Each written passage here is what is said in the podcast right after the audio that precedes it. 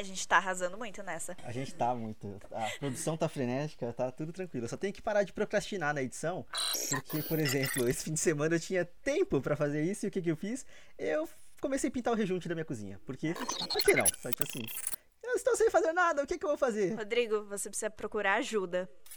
Por que rejunte? Por quê? Isso é um pedido de ajuda. Puta merda, mano. Consertou o rejunte da casa. Quarentena dia 820. Eu comecei a pintar o rejunte da casa. Fazer o quê? Aliás, isso é um pedido de ajuda? Alô, ouvinte, tudo bem? Me ajuda! Socorro, Rodrigo, ouvintes. Socorro! Ele tá, ele tá pintando os rejuntes da casa, gente. Quarentena dia o quê? Que dia é hoje? Eu não sei que dia é hoje. Na verdade, eu sei, é dia do Orgulho Nerd. Estamos gravando isso no dia 25 e o nerd tem que acabar. Apesar de eu ser nerd. E o nerd precisa acabar. Tem que acabar o nerd. Tem que acabar o fã. Tem que acabar muita coisa, né, gente? Precisa. Tem que acabar o mundo e o corona tá, tá né, fazendo isso. É, O mundo tá quase acabando já. A gente tá à beira do colapso, mas. É, tudo bem com vocês, ouvintes? Tudo bem com você, Bárbara? Estamos aqui no nosso. No nosso 13 terceiro? Décimo segundo? Esse é o 13 terceiro episódio do Randômico. Você tem que parar de contar episódio, porque depois a gente não vai saber mais como falar isso. Quinquésimo, quaquaquésimo episódio. A gente É, não vai saber. E vai ser engraçadíssimo. vai ter que pesquisar todo começo de episódio. Eu estou bem, obrigada. Minha filha segue a saga dos dentes. Saudades de dormir. É isso, e tô com frio. Tá muito frio, cara. Nossa, tá frio pra caralho. Eu percebo que o meu aniversário tá chegando quando começa esse frio da porra. Eu odeio frio. Ouvintes, eu, eu entendo que muitos de vocês devem amar o frio. Ai, roupas melhores. Ai, não sou. Ai, minha pressão não abaixa. Mas vai tomar no cu, gente, pelo amor de Deus. gente, não, não, frio é horrível. Todo mundo fica gripado. Corona.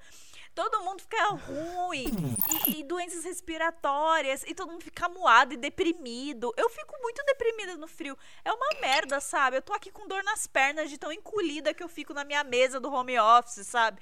É uma droga. Eu faço aniversário em menos de duas semanas e eu odeio essa merda. Minhas festas de aniversário, as fotos de família, era todo mundo encolhido no meu aniversário. E o meu irmão que faz aniversário em novembro, em pleno verão, é todo mundo feliz no churrasco. De regata. É. é ela- ai, traumas. Assim, eu, eu, eu acho que tem momentos. Eu gosto do frio quando eu posso aproveitar do frio, assim como eu gosto do calor extremo quando eu posso aproveitar do calor extremo.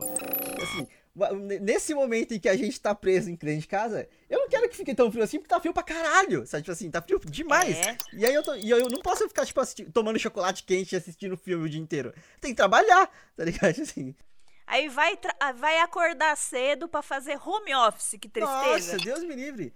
Você não vai nem pegar um trem quentinho. Não, até quando.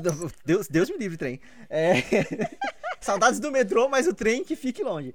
É, igual quando tá quente demais, que você olha pra fora assim, tipo, caralho, olha que dia bonito, eu podia estar indo pra praia, eu tô tendo que trabalhar, eu tô tendo que viver a rotina aqui da cidade, porque sim, sabe? Tipo assim.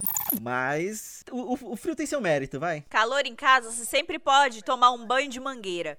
Você pode fazer uma piscininha com a bacia de lavar roupa. Agora, frio intenso em casa é só uma Não dá- merda. é, é só, só uma só merda. sofrimento, isso é verdade. É só tristeza no coração.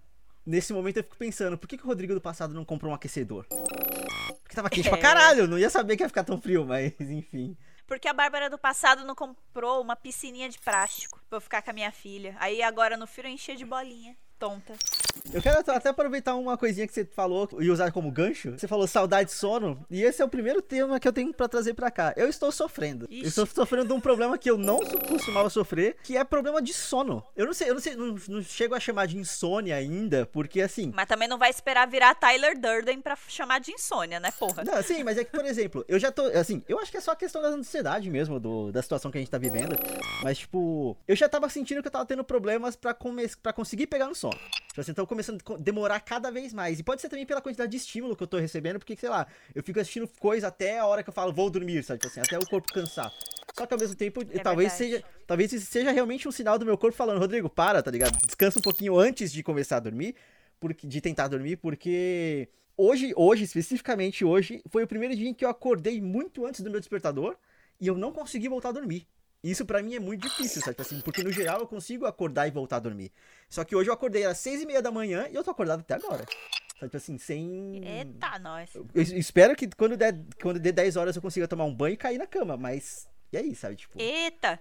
Olha, se a gente for, for separar aqui em coisa boa e coisa ruim, o que pode ser? Coisa boa, o seu corpo poderia já estar descansado quando você acordou e por isso você não sentiu mais sono. Ó, que coisa boa. Parte ruim, você só tá tão ansioso que o seu cérebro te ligou de novo. Da segunda parte, eu sei muito bem, sou ansiosa. Se bem que, vamos lá, gente, eu acho que não tem mais isso de eu me separar das pessoas como um transtorno de ansiedade, porque você ser brasileiro no seu RG já diz que você tá tendo transtorno de ansiedade. Sim, sim. Porque tá muito difícil viver. É, E o lance dos estímulos que você falou é muito real, assim. Eu, eu tô sentindo dificuldade do meu cérebro desligar.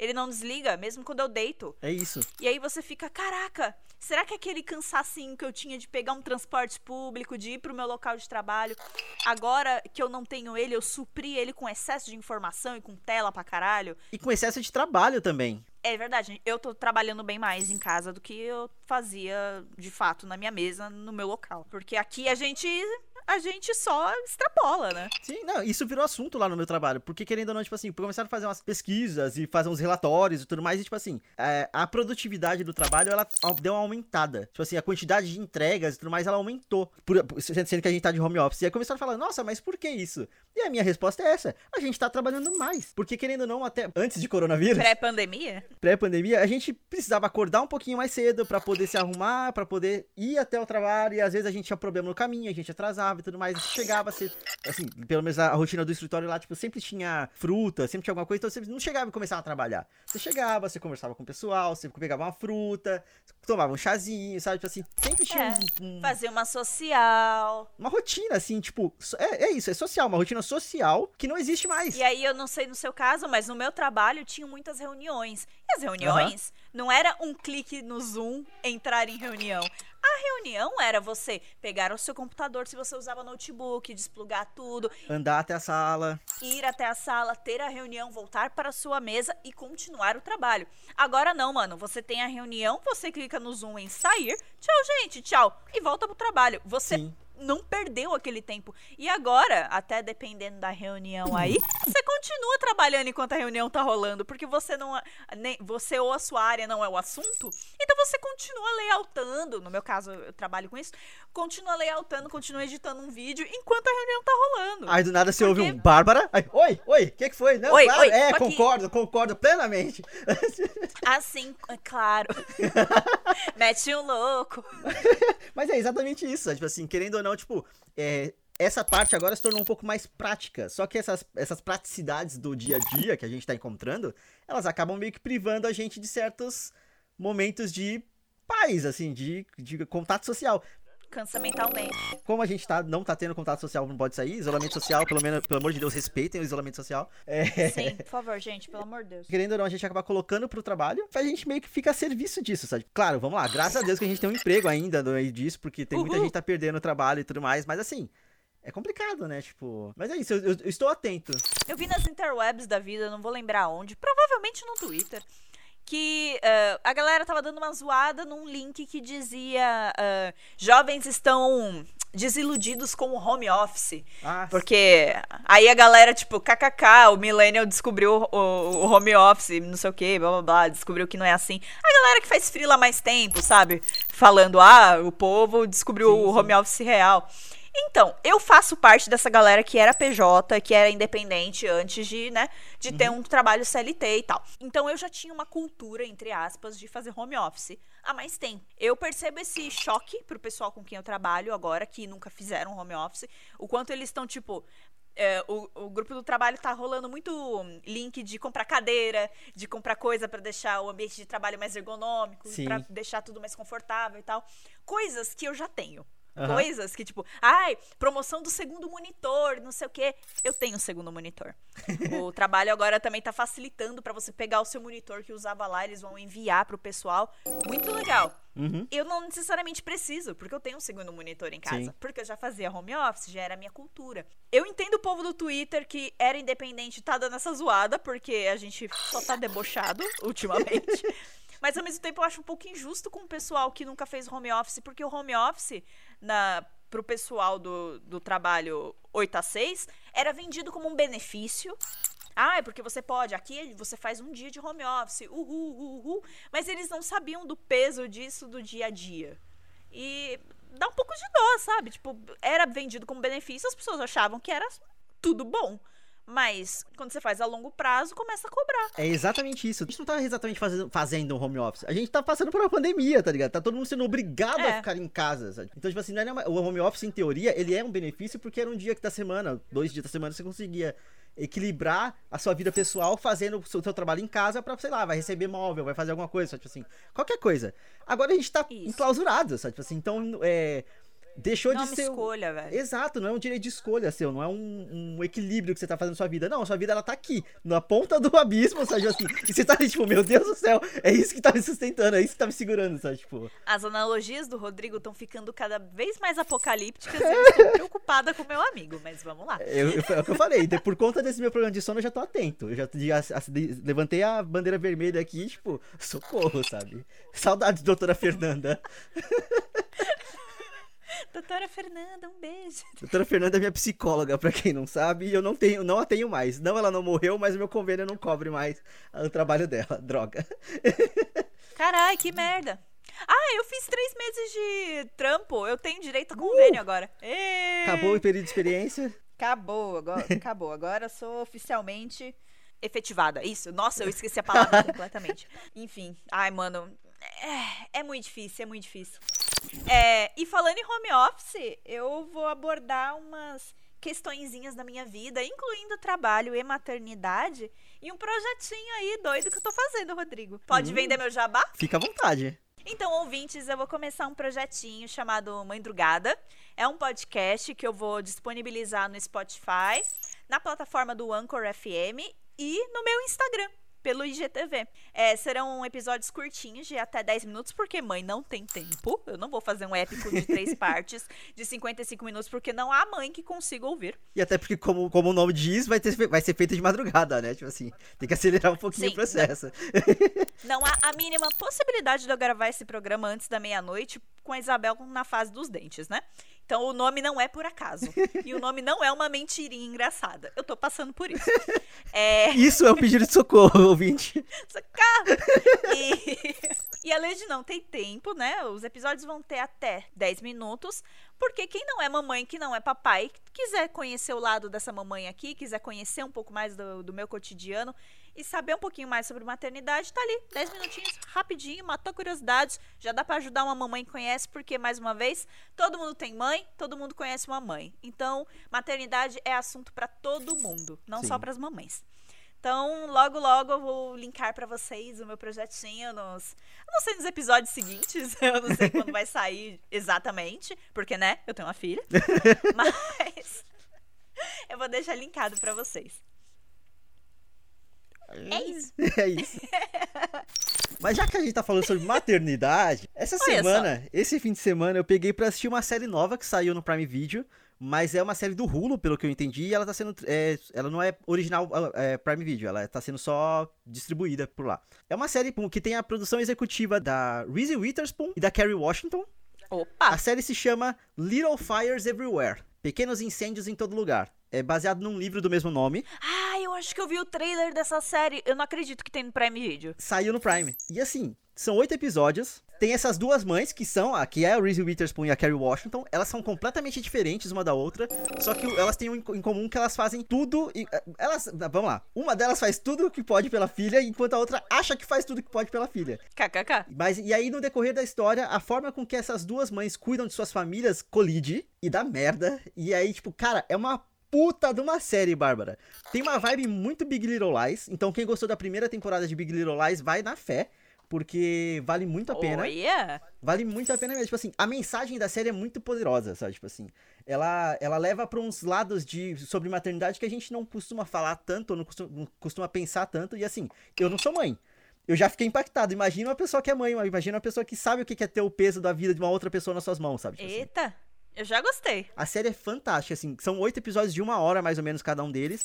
Atuações incríveis. E aí, assim, que, vamos lá. É uma história produzida por mulheres, com autora mulher. Sabe, tipo assim, então tem muito essa questão de não tratar a mulher como. É, Pela visão masculina, que é o que a gente sempre viu na, no entretenimento, né? Exato, tipo assim, é, o drama delas é tão visceral, você fica com dó daquela mulher, e aí você fica com ódio daquela mulher, e você fala, tipo, porque ela tem tantas camadas, as duas estão fazendo do jeito que acha que tá certo. As duas estão certas em certo ponto, e as duas estão erradas em certo ponto. Só que você fica nessa, tipo assim, em qual, qual que você tá apoiando, qual que você tá querendo que vença a batalha, sabe? Tipo assim, cara, é sensacional, sensacional mesmo. E será tipo. que tem vencedor?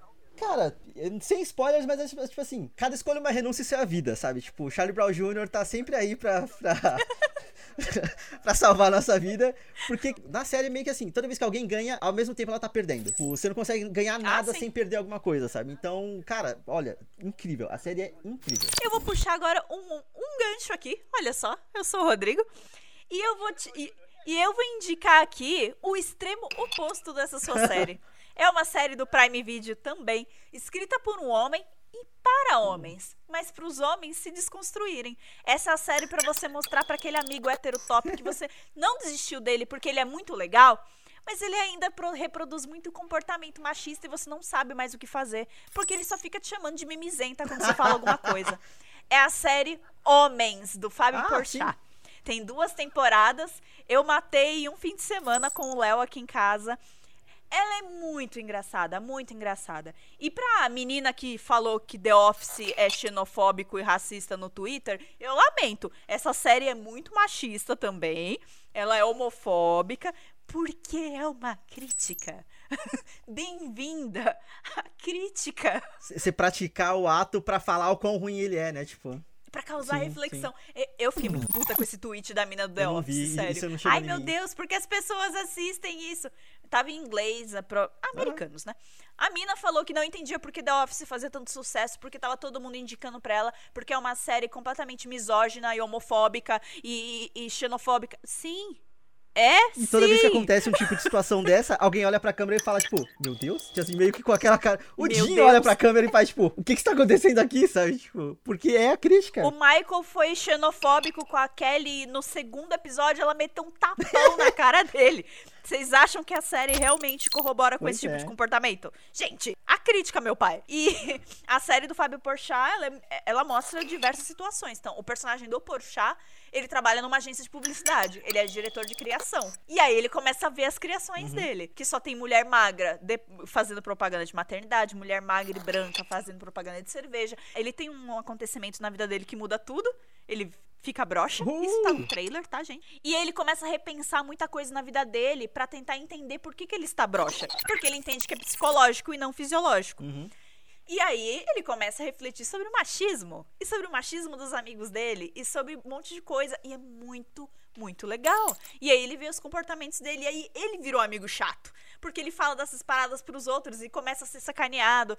Puta que pariu, que série, cara. Que série, que ganchos legais de, de, se assistir. Tem um amigo que é casado e ele e a esposa estão passando por um casamento de merda e eles começam a explorar outros tipos de relacionamentos. Então, tem um momento que a série para, que nem no filme A Grande Aposta, que colocam a Margot Robbie numa banheira de espuma para explicar sobre mercado financeiro tem uma hora que eles colocam uma outra atriz que tá fazendo a empregada do casal. Ela entra, vira pra câmera e te explica o que é um relacionamento aberto, o que é swing, o que é poliamor.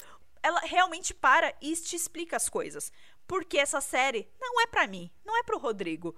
Não é pra gente essa série. Essa série é pro seu amigo heterotop, que te chama de mimizento. Então, não fala nada, só pega esse amigo, bota do teu ladinho no sofá se você morar com ele. Caso contrário, não fure a quarentena, manda só, só manda o link. link da série.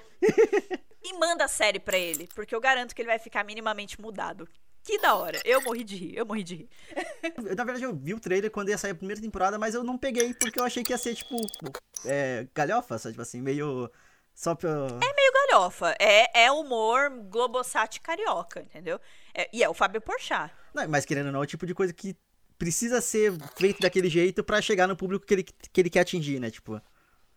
Exato, não é pra gente essa série. Sim, eu sim. assisti porque, sei lá, tava querendo ver uma galhofinha. São quantos episódios por temporada, mais ou menos? Oito também. São bem ah, rapidinhos. Show. Eu matei muito rápido a série. Eu fiquei muito feliz, de verdade. Eu vou dar uma olhada depois. E é isto. Aliás, a situação de assédio no trabalho é muito boa. Porque. Ah, eu não vou dar spoiler. é isso. É... Queimem os machos. Queim... Oh, meu Deus. Falando em queimar marchas, Eita. sabe que uma coisa que deveria ser queimada e esquecida também, e as pessoas não conseguem superar? O Snyder Cut. A porra do Snyder Cut. Anunciaram que vai sair a versão do Snyder da, da Liga da Justiça na, no HBO Max lá, o que vai ser a nova plataforma da HBO, com tudo que tem da Warner. Amigo, mas você blá, blá, acha blá. que tem? Eu não acho que tem cena pra fazer um Snyder Cut. Cara, não tem, não tem. Eles vão, eles vão ter que refilmar algumas coisas. E, tipo assim, eles já anunciaram pra 2021. Não tem data ainda, vai ser em 2021. Até lá, querendo ou não, a situação já Gente. melhora um pouco. E, tipo, eles vão ter que regravar coisas pra fazer a visão dele. Basicamente, eles estão dando mais dinheiro na mão Gente. dele pra produzir a, a, a versão que ele queria fazer do filme. Pra quê? Faz, faz o quê? Três Ai, anos já gente. que saiu essa porra desse filme, ele já foi ruim na primeira vez. O- a, a questão do filme ser ruim ou não, ela vai, ela, ela vai além de, tipo, só, tipo, ele enquanto obra. Tem muita coisa por trás pra fazer o filme ter sido ruim. Teve muito problema de produção. E vamos lá, Liga da Justiça nem é o pior dos filmes. Batman vs Superman é muito pior. É muito pior. Liga da Justiça é Sim. divertidinho ainda. Você consegue assistir sem problema. O, ba- o problema é o Batman vs Superman. Porque o Jo- por conta do dedinho do Joss Whedon. O Joss Whedon, ele consegue fazer obras pelo menos serem divertidas. Mas ele não faz mágica. Sim, e, não, e assim, Joss Whedon, um coitado, né? Porque ele deu o sangue dele lá na Marvel, aí chutaram ele, aí ele foi fazer, foi ser brother e ajudar a descer, e aí es- escangalharam a, a, a versão dele, porque não, não é a versão que queremos ver. E por isso, tem que acabar o nerd, tem que acabar o fã. Eles não conseguem entender. É diferente a gente falar mal, por exemplo, do J.J. Abrams em Star Wars Episódio 9, porque a gente também sabe que teve muito problema de produção, e que foram decisões de- do estúdio e tudo mais, mas ao mesmo tempo eu não tô pedindo pra refazerem o episódio 9. Eu só queria ver o script do que eles tinham planejado antes, porque foi um script que foi pronto, estava pronto, estava planejado, não tem nada filmado dele. Eu não quero que filmem ele agora pra gente esquecer a versão que saiu. Não. Legal, a gente teve tá acesso lá, tal, mas velho. tipo assim, vamos, eles- vamos conviver com isso. Supera, sabe? Tipo assim, o que que eu tô falando? O que que eu, fa- que que eu falei da última vez? Vamos assistir os desenhos, vamos ler os livros, porque o mundo de Star Wars é muito grande. Ah, o, o Liga da Justiça foi. Vai ler igualzinho, velho. Assim como o mundo da DC. As animações da, da DC Comics são intocáveis, elas são maravilhosas. Uma melhor que a outra. Os arcos dos quadrinhos são incríveis. Você quer ver Crise nas Infinitas Terras? Vai ler. Continua perfeito. Flashpoint, vai ler. Vai ler, continua Su- perfeito. Supera o filme, cara. Pensa que depois, desde que saiu o filme até agora, o Ben Affleck já saiu do personagem do Batman e vai ter um novo Batman que vai ser o Robert Pattinson, que inclusive tá sofrendo backlash porque não quis malhar pra fazer o personagem. E a gente, não, porque está desrespeitando Nossa. o meu personagem. O personagem não é seu. Então, é que tá. Esse lance do nerd pegar um, um personagem e tomar pra si é o, o pior de É qualquer prejudicial, fandom. cara. É, é, é uma bosta. É, É, o personagem deve ser daquele jeito porque eu quero que seja. Mas, cara, não. Porque se você para pra pensar no Batman de forma crítica, com a cabecinha de agora, ele é personagem de merda. Eu explico. Ele é um cara rico que entende as diferenças sociais de Gotham e escolhe colocar uma armadura e bater nessa mesma classe social desfavorecida e em vilões que basicamente têm problemas mentais pra curar um trauma de infância dele. Que ele poderia resolver com um terapeuta. E ele não vai no terapeuta. Ele vai no Hazalgu pra aprender a lutar pra bater em pobre. Ele ah, podia, ele podia distribuir a renda e é outra coisa. Existe o asilo Arkham, que em teoria é uma- uma- um lugar pra tratar de pessoas com problemas mentais. Mas ao mesmo tempo ele é sucateado, por isso que, tipo, só, lá basicamente é uma oficina de vilões. Ou seja, assim, tem- todo vilão vai parar Que é o problema e das ninguém- prisões que a gente tem hoje. As assim. prisões são sucateadas, são, so- são s- superlotadas e por isso os bandidos entram lá com um 57zinho de roubo sem ser a mão armada e saem de lá rei do crime, entendeu? Formado em PHD em tráfico de drogas. Então, assim, a, a galera não pode ficar levando o personagem de quadrinho tão a sério. Porque se você for levar a sério, nenhum deles presta. É ficção, gente. Pelo amor de Deus, let it go. Se você for, se você for sentar com a gente e parar pra pensar, é tudo mano de machinho com problema psicológico. E aí? Vocês querem mesmo levar a sério? Tudo isso era pra ser divertido, sabe? Tipo assim, por que, que em vez de ficar querendo É. a porra da- do Snyder Cut, por que, que não pede pra fazer um, um, uma nova Liga da Justiça. Faz um reboot, faz um novo, com um novo elenco, com uma com história melhor, com uma direção melhor, sabe? Tipo assim, não precisa, sei lá, triturar e reciclar o que já foi feito, sabe? Tipo assim, tenta procurar um novo, cara. Não tem por que ficar revirando esse lixo. Quanto mais você mexe na merda, mais ela fede, É, cara. cara, é A galera horrível precisa entender isso. Sem falar nas feridas que são reabertas. Mais uma vez, o Zack Snyder tinha passado por uma fatalidade no meio da produção. Vocês acham mesmo que ele vai estar no mood da hora pra reeditar esse filme? Pois é. De, de verdade, vamos parar pra pensar. Ele vai estar no mood legal? Acho que não. Acho que não. Acho que não. Entendeu? E será que o material de base é tão bom assim quanto vocês acham que é?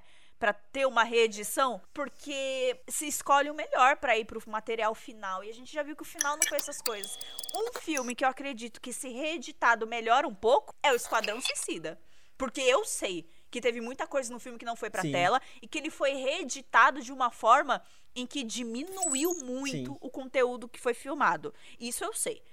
Agora, se melhora ao ponto de virar um Cavaleiro das Trevas, eu não sei. Cara, o Esquadrão Suicida. Mas que melhora um pouquinho, eu acho que melhora. Na coesão, talvez. Ah, Com, com certeza. O Esquadrão Suicida é complicado porque o primeiro trailer que eles soltaram parecia ser um filme incrível.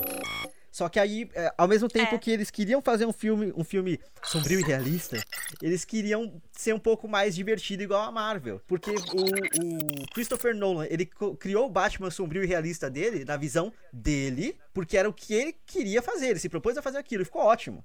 Até certo ponto. Ó, que eu tenho tatuagem de filme dele, hein? Ah, não, é que o terceiro dá uma fraquejada ali no final, né? Mas assim, não é ruim, mas dá uma fraquejada. É. É, é, o terceiro é meio. É, o, o terceiro tem erros de direção, Direção, mesmo, sim, não sim. é de não é de clima, de look, de, de visão. A visão tava correta, o Nolan só esqueceu de dirigir os atores dele. Foi só isso. Então, aí o, Nolan criou a versão dele é, sombria e realista e todo mundo achou que tudo tinha que ser sombrio e realista por muito tempo. E aí veio a Marvel e lançou um monte de filme bobinho e alegre e todo mundo falou, é, é isso que a gente quer. E aí no meio da produção do Esquadrão Suicida eles falaram, e, e se a gente fosse um pouco mais bobinho e divertido igual aquele lá? Ih, mas a gente só filmou coisa sombria e realista. O que a gente vai fazer? Colocar letreiros coloridos no meio do filme porque é isso que é... Porra, não, sabe assim... Não é assim que faz. Então, e isso é pós-produção. Não mexe tanto no material produzido. no material original. Então eu acho que se reeditado a gente pode ver alguma coisa diferente. Agora, o fucking Liga da Justiça eu duvido. Ah, Deus me livre. Eu duvido. E sabe, e sabe por que, que me deixa triste também? Porque, por exemplo, saiu Aves de Rapina. Aves de Rapina é um puta filme. É um filme muito legal. Muito legal mesmo. Ainda não vi. Cara, procura que realmente vale muito a pena. É tipo, parece, é muito parecido com Guardiões da Galáxia, a estrutura dele. Assim, ele funciona tão bem quanto Guardiões da Galáxia 1 funciona. Só que aí, assim, esse pessoal, esse. Vamos lá, esse, esse bando de nerd chato que tá pedindo a porra do Snyder Cut, eles não devem ter parado pra assistir Aves de Rapina. Não, boicotaram. Xingaram, xingaram muito no Twitter e não deram oportunidade pra um puta filme. Porque eles estão presos naquela porra de filme, sabe? Tipo assim, então, assim, não compensa, cara, não compensa. Pensa, tenta melhorar as coisas no futuro do que resolver o que os- as merdas que você fez no passado. É muito mais fácil. Dinheiro não falta na mão deles, cara. Se eles têm dinheiro pra refazer essa bosta desse filme, eles podiam fazer dois, três é, aves de rapina pra, pela frente, sabe? Tipo assim, que ia funcionar muito bem. Eu adoro o Rodrigo Pistola, gente. Ele faz uma carinha tão bonitinha quando ele tá puto. E mexa a mão que nem um maluco, né? É aquele meme do cara com as coisas coladas na parede de conspiração, sabe? Ai. Não, gente, mas é que é um assunto meio de bosta Ai, mesmo. Deus me gente. livre. É como disse Kylo Ren em The Last Jedi. Let it die, mano. Ele Deixe morrer. Sim. E que se foda. Ai, Deus me livre. Deus me livre e guarde. Posso dar uma indicação legal? Por favor. Limpa, limpa os ares aqui, Bárbara. Ainda surfando um pouquinho na, no assunto de maternidade, pegando um gancho anterior a esse chorume que a gente acabou de falar. Essa semana eu descobri um podcast mega legal que se chama Calcinha Larga. Ele é com a Hel Mother, com a Camila Fremder, Fremder, eu não sei falar o nome dela, e com a Tati Bernardi. E ele fala de maternidade de um jeito desconstruído. Eu acho que elas não vão falar apenas sobre maternidade, porque no trailer do- dos episódios é, do- no trailer do, do podcast, elas falam que a primeira temporada é sobre maternidade. Então, muito provavelmente, elas vão abordar outros assuntos no decorrer do tempo, né? É, os episódios foram gravados antes da pandemia, vale frisar aqui, ouvinte, se você for ouvir e ver e, e perceberem que elas estão juntas e tal, é, elas deixam um disclaimer antes dos episódios, ó, foi gravado antes da pandemia. Então vocês vão ouvir umas coisas estranhas, tipo, deixar meu filho na creche. Então acontece, amigos, né? A gente grava com antecedência, até o randômico a gente grava com antecedência. É um original Spotify e eu tô apaixonada, cara. Eu tô me sentindo muito representada. Eu tenho um gapzinho de idade com elas, né? Elas são, acho que, uma geraçãozinha à frente da minha. Os- Os filhos delas são maiores. Mas dá pra se relacionar num nível enorme, assim. E mais uma vez, não precisa ser mãe pra ouvir. É muito divertido. Elas falam sobre cotidiano. E eu acredito que também não precisa ser mulher, né? Não! Por- Não, porque tipo, como o nome é calcinha larga, tipo assim, ah, eu não uso calcinha, não vou ouvir esse podcast. Pelo amor de Deus, calma, gente. Homem trouxa. Tá bom, pra você se chama cueca larga. É só sobre conforto, gente. Assiste a série do Porchat Homens e ouve o podcast feito por mulher. E assiste Ave Rapina. Resumo do programa. Pronto, você já, você você já tem a injeção aí pra se curar do machismo. Olha que maravilha. Se fosse fácil, Mas, assim, nossa. né? E eu, eu tenho também uma indicação da tristeza. Mas aí é, eu acho que é necessário no momento da pandemia. Gente, vai ver a última live do Atila, vai? Com carnal? É, foi eu do assisti, caralho. meu Deus. Foi do caralho. Porque não foi uma live em que se falou somente da pandemia, porque tá todo mundo já meio saturado do assunto. Então ele não trouxe número dessa vez. Ele não trouxe, tipo, ai, porque mortos, ai, porque isso, ai, porque a gente precisa ter as medidas. Ele trouxe impacto social, né? Exato. Porque as pessoas não estão entendendo como isso chega nelas. Os meus pais não entendem como isso chega neles. Eles ficam lá vendo o número de morto aumentar e morto tá virando número. E como isso chega neles? Como eles podem ajudar, então? Qual é a conduta correta? Ah, fica em casa. Quer ajudar? Fica em casa. O fica em casa tá ficando vazio. Tá. Por isso as pessoas estão começando a desobedecer. Então, eu adorei essa live, cara. Eles pegaram contextos históricos, outras pandemias, outros acontecimentos que não necessariamente são pandemias, mas que exigiu das pessoas um pensamento coletivo, o fato dos países europeus eh, precisarem ter condutas mais coletivas várias vezes pela história, por isso para eles não foi difícil todo mundo abraçar o isolamento. Como, por exemplo, Segunda Guerra Mundial. França, Inglaterra e Alemanha foram dizimadas e as populações ficaram até o início dos anos 50 em racionamento de roupa e comida. E, tipo, tinha que racionar senão ia faltar. Sim. Então eles decidiram o quê? Dividir para a população inteira. Não tinha um espertinho que pegava uma cesta básica a mais, como teria no Brasil, entendeu? A gente não tem esse pensamento coletivo porque a gente não passou por essas paradas aqui. O jeitinho brasileiro, ele é um erro, cara. Ele é um erro, sim. Esse negócio de querer tomar vantagem o tempo todo. Vantagem de quê? Beleza que o jeitinho brasileiro é consequência da, da história do país, mas ele é um erro, tipo assim, e as pessoas até pouco tempo atrás é, falavam isso com orgulho, e falavam disso como se fosse uma característica positiva da sociedade, mas não é. E a gente tá vendo, é, tá tendo cada vez mais certeza disso por conta da situação que a gente tá passando. Eu vi, ela, eu vi, eu não vi inteira, eu vi um, acho que da metade pro final, assim, e é, foi, uma, foi a primeira live do Atila que eu assisti que eu não terminei é, triste. Eu só tava decepcionado. Porque, assim, eles, eles jogam muito pra questão de, tipo assim, da- do social, de não seja egoísta, pense nos outros. Já, é- não é porque você tá numa, numa democracia que a, a sua democra- democracia não tá sendo prejudicial pra outra população, e bababá. Ele fala, eles vão no, no aspecto social muito forte. Só que aí, tipo, terminou a live eu falei, tá, realmente, a gente tem que pensar no coletivo. E aí você vê, tipo, grupo de, grupos de pessoas passando na rua, você vê gente fazendo churrasco, você vê gente, sabe, tipo assim, se juntando pra fazer churrasco. Fazer é aquele churra- pensamento de novo que a gente já falou de se sentir otário na, na, na Sim, quarentena. Sabe, é assim, a gente tá fazendo um puto esforço, tá fazendo o máximo que a gente pode pra conseguir é, não se colocar em risco e não colocar os outros em risco, e aí de repente, tipo, tá, tem uma pessoa fazendo, juntando 20 pessoas numa casa.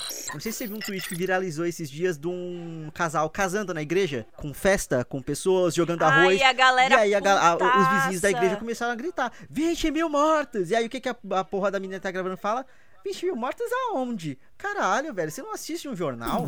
Sabe, tipo assim, você não. Como, É, exato, como você consegue é. se desligar tanto assim da realidade pra você, tipo, não ter nenhum pouco de empatia com esses. São 20 mil pessoas, cara. Eu lembro que viralizou um estudo falando que o brasileiro é uma das nações do mundo mais desligados da realidade que, que existem. Você mostra dados em uma situação e o brasileiro, a cabecinha tá em outra coisa. Tá no Ursinho Poo, tá na My Little Pony. A gente não tá aqui.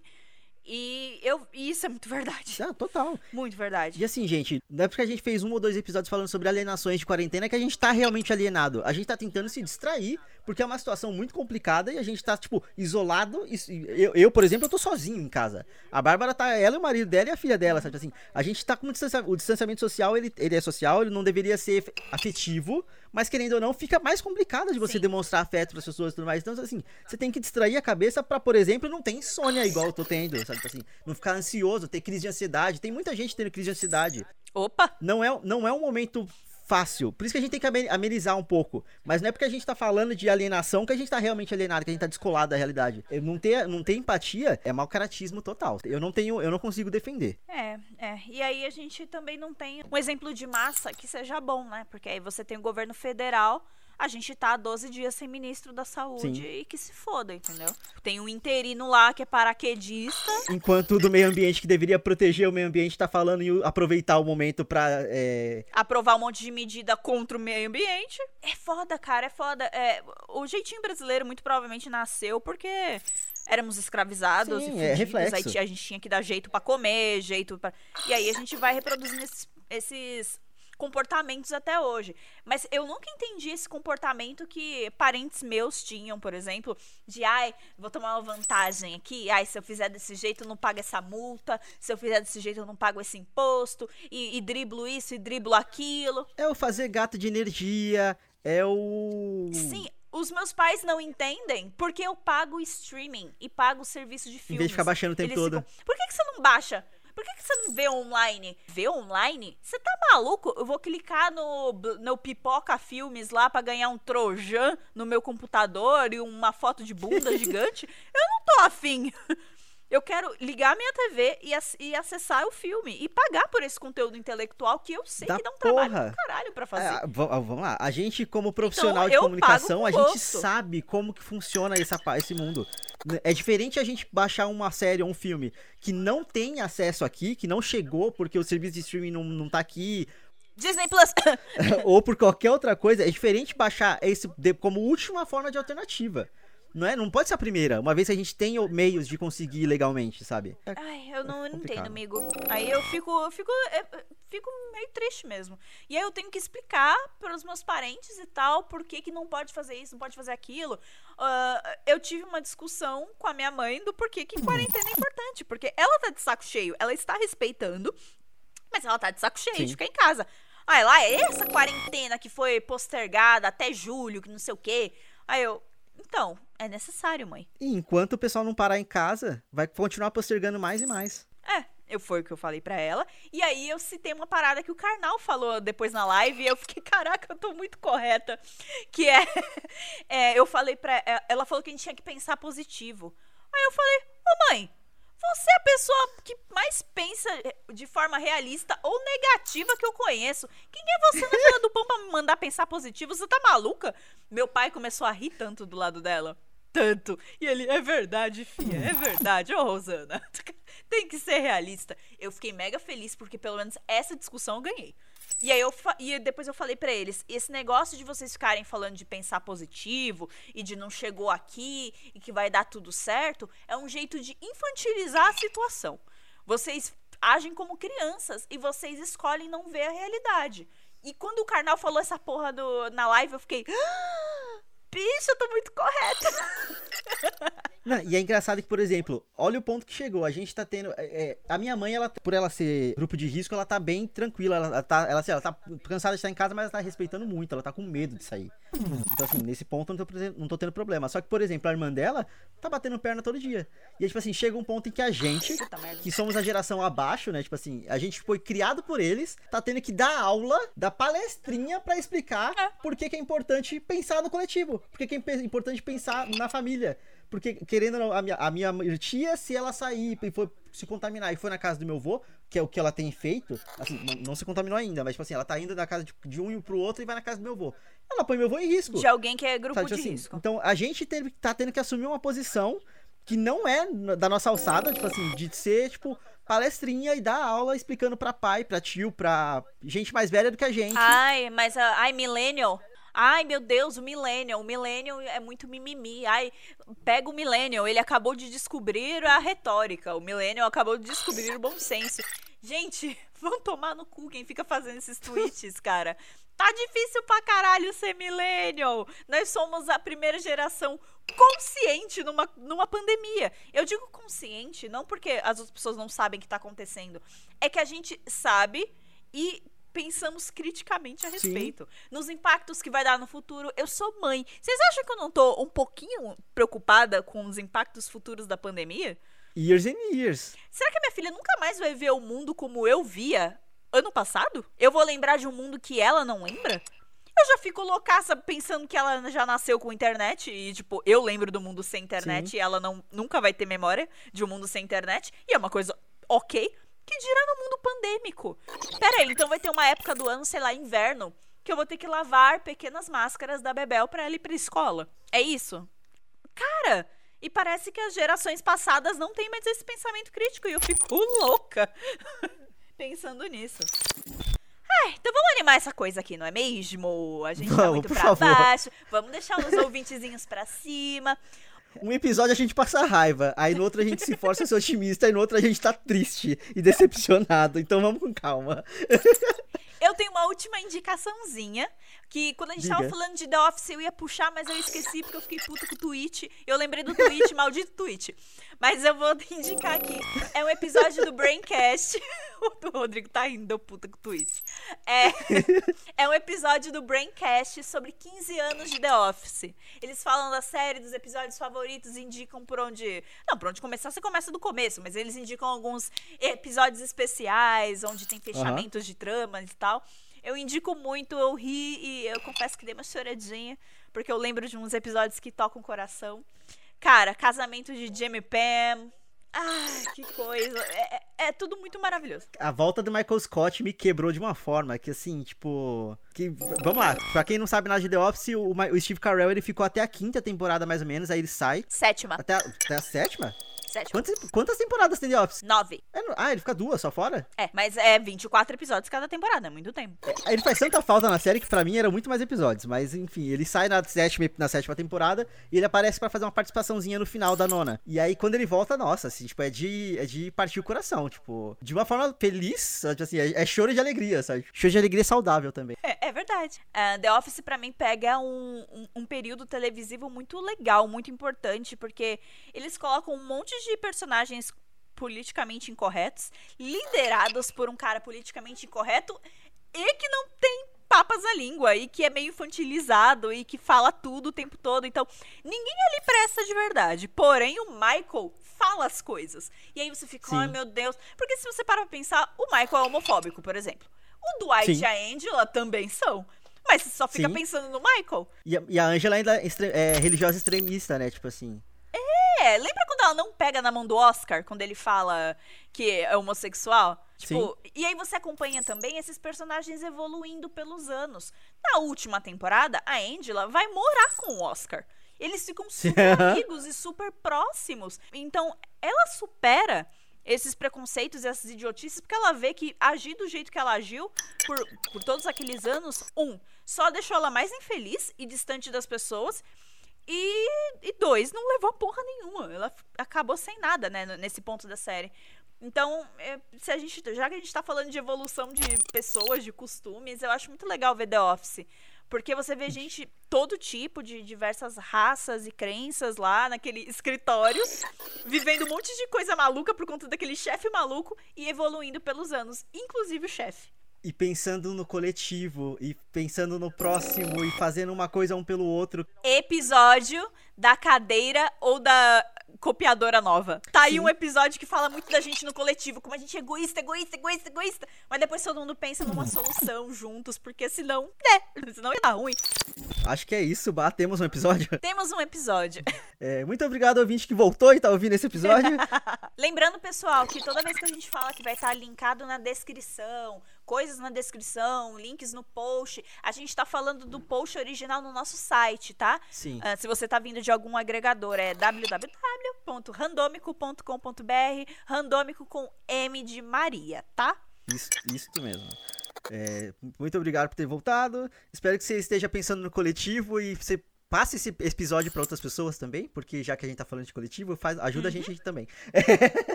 Opa! E é isso, Bah. Mais alguma coisa? Deu! Bora! Preciso soltar então... a Isabel e o Leonardo do quarto lá. Eu fecho a minha família para poder gravar. Alô, polícia! É, é, isso, siga nossas redes sociais, tá tudo no post original, como a Bárbara disse, e nos vemos no próximo. Tchau, tchau! Tchau!